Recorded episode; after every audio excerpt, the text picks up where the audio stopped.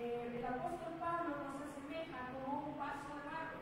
Y vemos que Job también le dice a Dios, tus manos me hicieron y me formaron. Y luego te vuelves y me deshaces. Una de las características del barro es esa, que el barro es fácil de moldear. Pero el vaso de barro es un vaso frágil. Es un vaso, usted debe dejar un vaso de barro. Si usted deja caer ese vaso, se desequilibra, se rompe con, con facilidad. Y así es la vida del ser humano. Los hombres somos frágiles. Todos los seres humanos somos frágiles. Somos, somos débiles. Y entonces, ¿por qué es que Dios nos compara con un vaso de barro? ¿Por qué Dios no nos hizo o no depositó su tesoro en vasos de titanio o de un material más fuerte? Nos, nos hizo de barro. De un material frágil, de un material sencillo. Y Él depositó ese tesoro. Dice, dice, pero tenemos este tesoro en vasos de barro para que la excelencia del poder sea de Dios y no de nosotros. Hay dos puntos importantes de por qué Dios nos hizo de barro o nos compara a que somos un vaso de barro. Número uno, porque la excelencia del poder de Dios es todo el no la honra, primeramente es para Dios. Eso es lo que quiere decir el apóstol Pablo, el apóstol Pablo, para que nadie se gloríe, para que lo que está dentro de ese vaso de barro sea el reflejo de Jesucristo. Y es por eso que esa vasija es una vasija frágil. Y el número dos, porque el barro es muy fácil de moldear. Dice, Señor, tú me has creado pero tú vienes y ahora me quiebras, porque Job estaba siendo probado y es y como vasija de barro, Dios lo estaba moldeando, lo estaba tuvo que quebrarlo para mostrar su gloria en él. Vamos a leer Jeremías capítulo 18.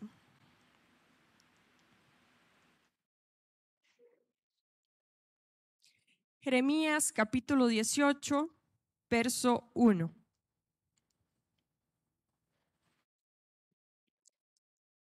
Palabra que vino a Jeremías de parte del Señor diciendo, levántate y desciende a la casa del alfarero, y allí te haré oír mis palabras. Entonces descendí a casa del alfarero, y he aquí estaba allí haciendo un trabajo sobre la rueda y la vasija de barro que estaba haciendo se echó a perder en la mano del alfarero. Así que volvió a hacer de ella otra vasija, según le pareció mejor al alfarero. Resulta que Dios le dice a Jeremías, Jeremías, mira al alfarero, está en su mesa trabajando y haciendo una vasija y dice que esta vasija se le echó a perder en las manos del alfarero. ¿Y sabe qué hizo el alfarero? El alfarero dijo, ah, está un poquito defectuosa, la voy a dejar así. No, el alfarero dijo, voy a volver a hacerla nueva para que quede bien hecha. Y es que así es Dios con nosotros. Somos barro en sus manos y el alfarero es el que nos da la forma. Y la forma que nos da el alfarero no es la forma que nosotros queremos, es la forma que al alfarero le gusta, es la forma en la que el alfarero quiere que nosotros nos veamos. Somos vasijas moldeables en la mano del alfarero. Y aunque somos frágiles, mi hermano, aunque somos débiles, aunque esa vasija se puede romper con, fragilidad, dice que Dios está depositando un gran tesoro dentro de esas vasijas. Y esas vasijas somos todos nosotros. Dios ha puesto dentro de nosotros su evangelio. ¿Sabe que a todos nosotros se nos encomendó la gran comisión? ¿Sí se acuerdan de eso? La gran comisión es que tenemos el trabajo o el mandato de llevar el Evangelio a aquellas personas que no conocen de Dios. Nuestro trabajo es seguir expandiendo el Evangelio a toda alma para que escuche el mensaje de la salvación. Y ese tesoro ha sido puesto en vasijas de barro para que nadie se gloríe, porque el poder de Dios se manifiesta en simples vasijas, el poder de Dios se manifiesta a través de sus hijos pero para que nadie se gloríe por el poder de la excelencia de Dios es que se manifiesta. Y si continuamos leyendo en, Jeremías, el verso 5, el verso 7. Perdón, quedamos en el verso 4, vamos por el verso 5. Entonces vino a mí la palabra del Señor diciendo, ¿no puedo yo hacer con vosotros, casa de Israel, lo mismo que hace este alfarero? Declara el Señor, he aquí como el barro en manos del alfarero, así sois vosotros en mi mano, casa de Israel. ¿No puedo yo hacer con vosotros lo mismo que hace el alfarero? ¿Sabe qué hizo Dios con Job? Lo destruyó completamente lo quebró completamente. ¿Será que Dios no puede hacer eso con nosotros? Sí puede, porque Él es Dios y Él es soberano. Y Él sabe cuál es la forma que a nosotros nos conviene tener como su vasija de barro porque llevamos un tesoro dentro y el tesoro que llevamos dentro tiene el valor de la sangre de Jesucristo. El tesoro que llevamos dentro de nosotros es el Espíritu Santo. El poder que se manifiesta dentro de nosotros es el poder que Jesucristo, que a Jesucristo levantó de los muertos. Es el mismo poder que está en nuestra vida. Y entonces Dios le dice a Jeremías, Jeremías, no puedo hacer yo exactamente lo mismo que hizo el alfarero con esta vasija verso 8. Pero si esa nación contra la que he hablado se vuelve de su maldad, me brinqué el verso 7, en un momento yo puedo hablar contra una nación o contra un reino, de arrancar, de derribar y de destruir. Pero si esa nación contra la que he hablado se vuelve de su maldad, me arrepentiré del mal que pensaba traer sobre ella. Y de pronto puedo hablar acerca de una nación o de un reino, de edificar y plantar. Pero si hace lo malo ante mis ojos, no obedeciendo mi voz, entonces me arrepentiré del bien con que había prometido bendecirle. Y es que así es Dios. Mi hermano, si usted y yo estamos alineados y caminando bajo su perfecta voluntad, Dios va a traer bendición. Pero de otro modo, Dios a sus hijos dice que corrige y azota, dice la palabra. Porque si su hijo se está desviando, Dios prefiere que usted y yo derramemos un par de lágrimas a que nosotros nos perdamos en el camino. Y es por eso que entonces Dios toma esa vasija y dice, ay, se me está torciendo un poquitito, mejor la vamos a enderezar. Y es ahí donde ese proceso a veces nos duele, a veces en nuestro espíritu es doloroso que Dios nos enderece, pero el alfarero es quien conoce cuál es el estado en el que debe estar esa vasija. Y a veces no entendemos las cosas que nos acontecen, pero el alfarero sí sabe cómo debe quedar cada pieza y cada parte de esa vasija. Y entonces le dice Jeremías, Jeremías, si el pueblo me obedece, yo los voy a bendecir, pero si este pueblo no me obedece, yo traeré maldición y voy a destruir a ese pueblo. Y así funciona con todo. Hay dos caminos, en la vida hay dos caminos, la bendición o la maldición, y Dios nos dio el libre albedrío de qué escoger diariamente. Pero entonces, esa vasija va a depender de las manos del alfarero. Y así es nuestra vida. Aunque un tesoro ha sido colocado en nuestro interior, Dios es quien tiene control de esa vasija y no nosotros. Cuando nosotros entendemos eso, vamos a poder decir lo que, lo que dijo el apóstol Pablo en 2 de Corintios 4, versículo 8. Pablo en esta época vivía persecución. Recordemos que el Evangelio estaba siendo expandido y estaba siendo llevado afuera de Jerusalén. Y entonces había venido persecución, había venido eh, opresión, eh, lo habían, eh, a, Pablo lo, perseguían constantemente. Y entonces Pablo declara estas palabras y, y se las escribe a la iglesia de Corinto, que estamos atribulados en todo, mas no angustiados, en apuros, mas no desesperados, perseguidos, mas no desamparados, derribados, pero no destruidos. Y es que mi hermano, el poder que Dios, el tesoro que Dios ha depositado en nosotros, es un poder que es sobrenatural. Pero la carne o la vasija en la que ha sido depositado ese, ese tesoro es frágil y es débil. Y en esa carne vemos a veces las cosas conforme a lo que la carne dice. Y entonces, aunque venga persecución, Pablo estaba viendo el poder que había dentro de él. Porque aunque estaba siendo perseguido, vea, dice, estamos siendo atribulados en todos, en todo, mas no estamos angustiados. Porque no estaban angustiados y lo estaban persiguiendo y era una persecución hasta de muerte. Porque él no estaba angustiado. Porque lo que había dentro de él, el tesoro que estaba dentro de él, le transmitía la paz que nosotros no comprendemos. Esa paz que el mundo no da. ¿Por qué? Porque ese tesoro es la fuerza de Dios en nosotros.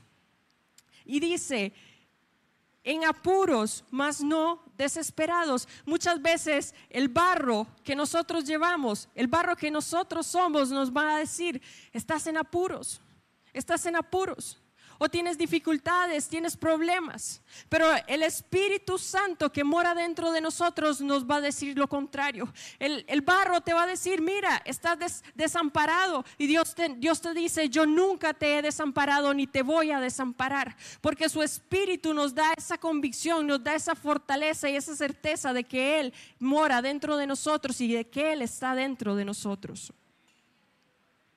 Por eso Pablo entendió que aunque hubiera persecución, que aunque se levantara quien se levantara, él tenía que permanecer firme, porque Dios le había encomendado un tesoro y Pablo, Pablo le estaba dando el valor que ese tesoro merecía. ¿Le estás dando tú el valor al tesoro que llevas dentro?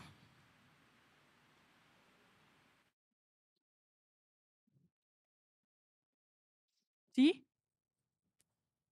Bueno, eso es para que usted medite, mi hermano, no me conteste.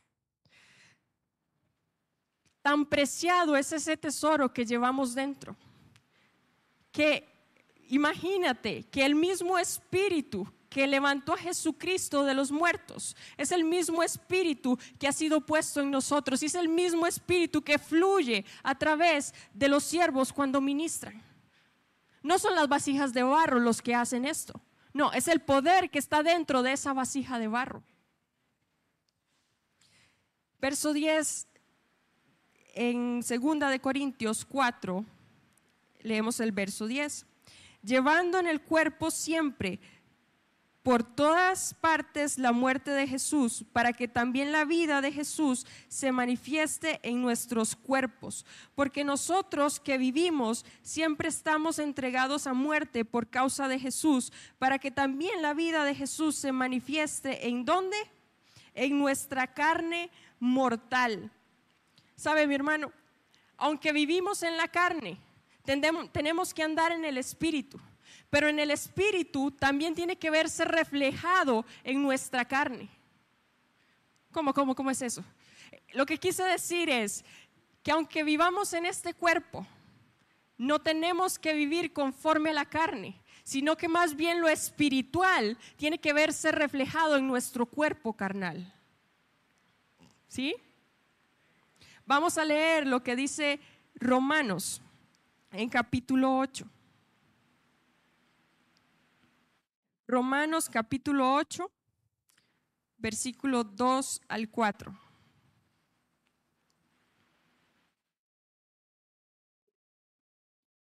Romanos capítulo 8, versículo del 2 al 4 dice, porque la ley del Espíritu de vida en Cristo Jesús me ha liberado de la ley del pecado y de la muerte.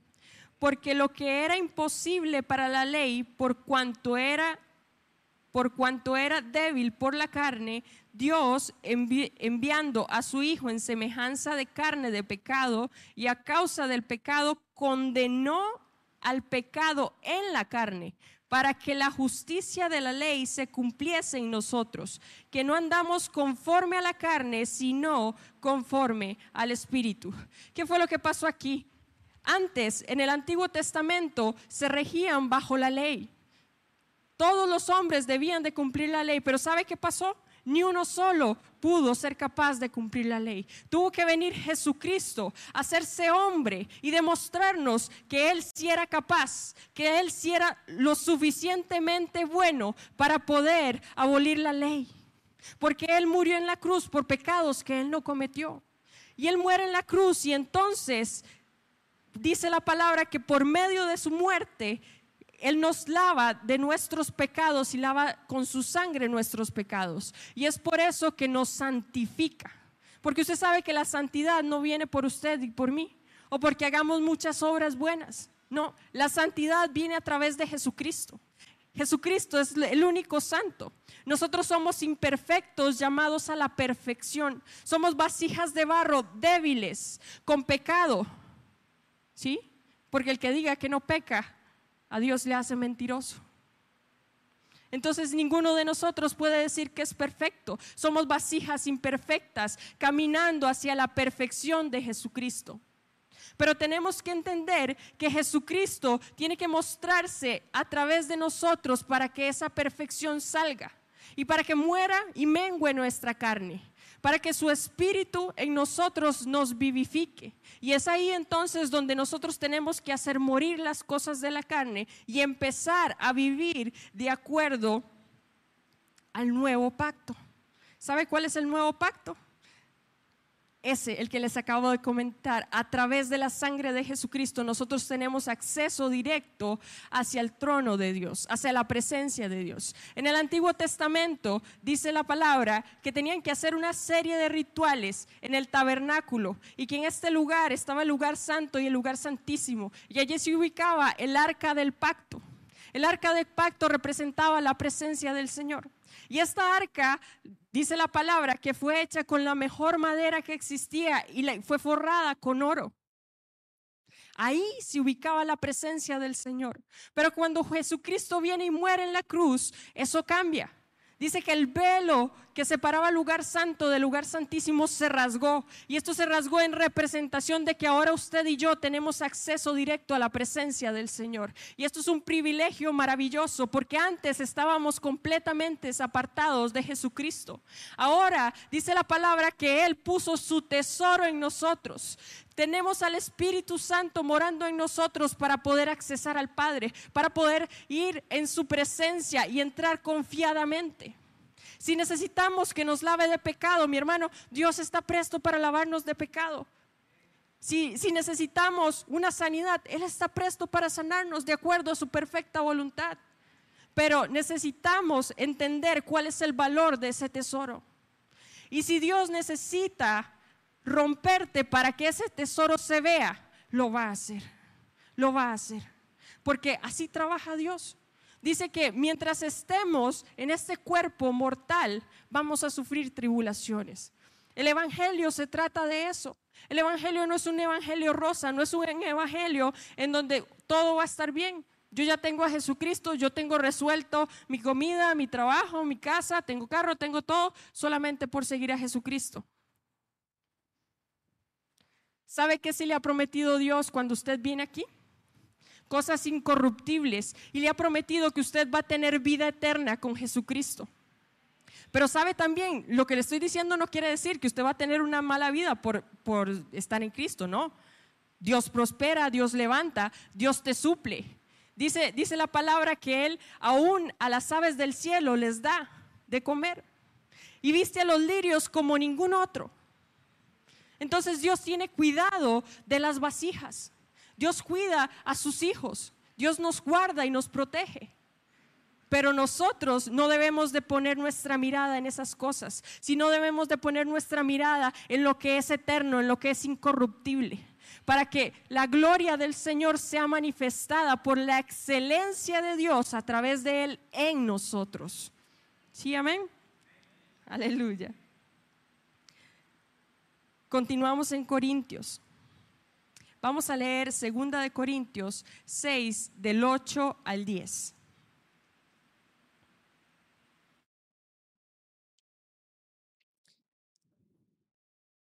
Pablo escribe esto. Y en 2 de Corintios capítulo 6 del 8 al 10 dice, por honra y por deshonra por mala fama y por buena fama, como engañadores pero veraces, como desconocidos pero bien conocidos, dice Pablo, como moribundos, mas aquí vivamos como castigados, mas no muertos, como entristecidos, mas siempre gozosos, como pobres, mas enriqueciendo a muchos. ¿Cómo es esto? Pablo, ¿qué está diciendo? Pablo lo que está diciendo es que estamos muertos en Jesús, pero también tenemos vida. Dice que desconocidos, pero bien conocidos, ¿sabe? Desconocidos para el mundo, pero no somos inapercibidos en el reino de los cielos. Somos bien conocidos. Satanás sabe quiénes son los hijos de Dios. Por eso Pablo dice, soy desconocido para el mundo, pero en Dios soy más que conocido, porque Dios ha dicho quién yo soy en Él. Dice, como moribundos, mas aquí vivimos, como castigados, mas no muertos, como entristecidos, mas siempre gozosos. Y es que mi hermano, aunque usted esté en la prueba, aunque usted esté en la dificultad, Dios siempre trae su gozo, su fortaleza para que usted pueda pasar en medio de la prueba. ¿Sabe? Todos nosotros hemos estado orando por Abigail, que está en, el hospital todavía. Ella estuvo malita, de, tuvo un virus respiratorio. Cuando yo me doy cuenta de esto. Hace un año exactamente mi hija estaba en el hospital. Y cuando yo me entero de esto, yo oré al Señor con todo mi corazón y lloré. Y yo le dije, Señor, yo no sé cómo hice para pasar por ahí. Yo no sé cómo hice. Solamente tu mano fue capaz de que yo pasara ese proceso. Porque yo hoy con mis ojos naturales vuelvo a ver para atrás y yo digo, no, yo otra vez eso no puedo pasarlo. Porque humanamente eso es inexplicable. El, único que hace esas cosas que en medio de la aflicción tú tienes el gozo y tú tienes la fortaleza para mantenerte en pie es Jesucristo.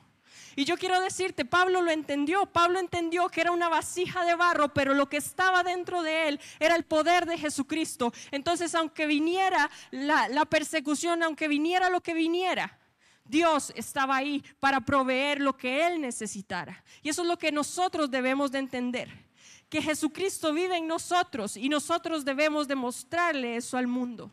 Debemos de ser esa luz para el mundo, de que el mundo entienda y que nosotros comprendamos cuál es nuestra posición también en el reino de los cielos. Porque aunque somos una vasija, esa vasija de barro vale la sangre de Jesucristo. Esa vasija de barro es preciosa delante de Dios. Y esa vasija de barro en el reino de los cielos es alguien. Porque Dios ha dicho que somos reyes y sacerdotes en su reino. Entonces no es que somos cualquier vasijita que puede ser quebrada en cualquier momento. Sí, si Dios, si Dios lo permite y Dios nos quiebra, lo va a hacer y vamos a pasar su proceso, pero tenemos una identidad y esa es la identidad en la que tenemos que caminar, entendiendo que Jesucristo y el Espíritu de Él es quien nos guía a toda verdad. Volvemos a 2 de Corintios 4, capítulo 12. De manera que la muerte actúa en nosotros y en vosotros la vida pero teniendo el mismo espíritu de fe, conforme a lo que está escrito. Creí, por lo cual hablé. Nosotros también creemos, por lo cual también hablamos, sabiendo que el que resucitó a Jesús, a nosotros también nos resucitará con Jesús y nos presentará juntamente con vosotros. Esa es nuestra esperanza, mi hermano. Ese es nuestro premio de haber sufrido y haber padecido juntamente con Cristo aquí en la tierra. Que un día resucitaremos con Él y reinaremos con Él. Esa es nuestra esperanza y esa es nuestra fe, de que un día le veremos cara a cara. Y por eso cosechamos en las cosas que son del reino, en las cosas espirituales y no en las que son carnales. Verso 15 porque todas estas cosas padecemos por amor a vosotros, para que abundando la gracia por medio de muchos, la acción de gracias sobreabunde para gloria de Dios. Sabe mi hermano, en el Evangelio vamos a tener aflicciones. En el caminar de un cristiano siempre van a haber aflicciones, siempre van a haber circunstancias que vengan a querer golpearnos. Pero resulta que dice la palabra que aquel que sufre por el Evangelio es aquel que es bienaventurado y trae vida a los demás. Dice que para que sobreabunden las gracias en los demás. ¿Las gracias para quién? Para Dios, por lo que está haciendo en los demás y no solo en nosotros. Por eso tenemos que ser el reflejo de Jesucristo, por eso tenemos que mostrar lo que llevamos dentro, para que la gente vea quién es realmente Dios, quién es realmente el poder que habita, el tesoro que nosotros tenemos en nuestra vida. Ahora, mucho ha pasado que el Evangelio se ha corrompido y mucha gente se dice llamar cristiano porque lo que, lo que sale de ellos no es compatible con lo que realmente un cristiano es. Entonces, ¿cómo vamos a reflejar a Jesucristo si lo que reflejamos es carne? Si no estamos reflejando realmente la identidad del poder que ha sido depositado dentro de nosotros. Cuando hablamos, cuando hacemos cosas contrarias a lo que Dios ha dicho, a lo espiritual, estamos diciendo lo contrario al mundo, estamos reflejando cosas diferentes al mundo de lo que Jesucristo no es y estamos dando una imagen errónea de, lo, de a, a las personas que no conocen realmente quién es Jesucristo. Verso 16. Por tanto, no desmayamos antes, aunque ese nuestro hombre exterior se va desgastando, el interior no obstante se renueva de día en día. ¿Por qué el hombre exterior se desgasta, mi hermano? Porque nos vamos envejeciendo, porque se nos agotan las fuerzas, porque físicamente este cuerpo es un cuerpo bien frágil, bien frágil. ¿Sí? Y dice que aunque este cuerpo exterior se desgaste, el, el, interior de nosotros se va renovando, va renovando sus fuerzas. ¿Cómo pasa eso? A través de Jesucristo. A través de Jesucristo es que nosotros nos renovamos y nuestro hombre interior parece un chiquillo de 8 años, de 10 años. Aunque nos duela la espalda y nos duela todo exteriormente, adentro estamos en todas. Porque su espíritu es quien mora dentro de nosotros.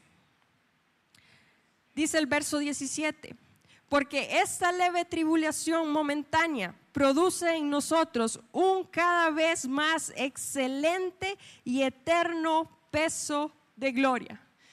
Las tribulaciones que tenemos hoy son momentáneas. Dígale a su hermano que está a la par. Las tribulaciones de hoy son momentáneas.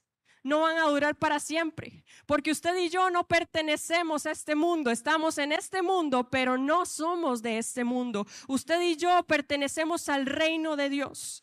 Y aunque estemos en la tierra, seguimos caminando bajo el reino de Dios. Nosotros no nos sujetamos a las leyes de la tierra, nosotros nos sujetamos a las leyes de Dios. Y esa es nuestra verdadera identidad, como vasijas que Dios ha escogido para depositar un especial tesoro o su tesoro más maravilloso, que es su presencia misma en nosotros. Verso 18. No mirando nosotros las cosas que se ven, sino las que no se ven, pues las que se ven son temporales, pero las cosas que no se ven, ¿cómo son?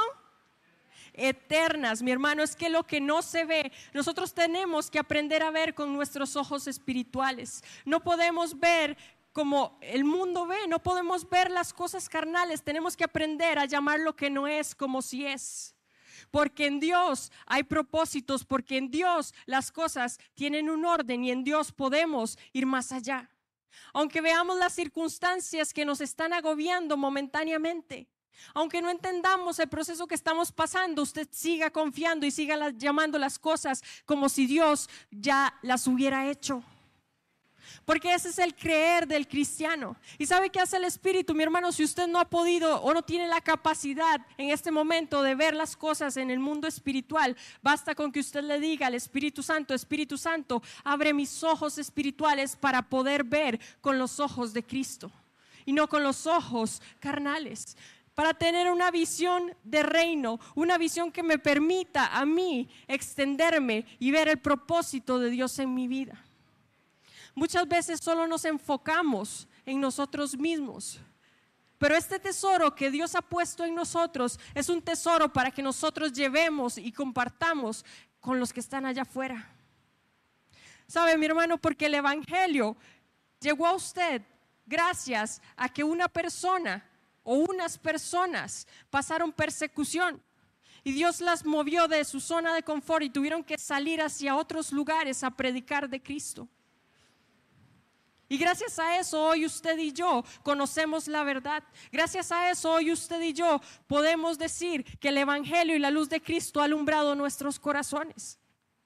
Y ese tesoro que Dios ha puesto en nosotros no es un tesoro para que dejemos escondido.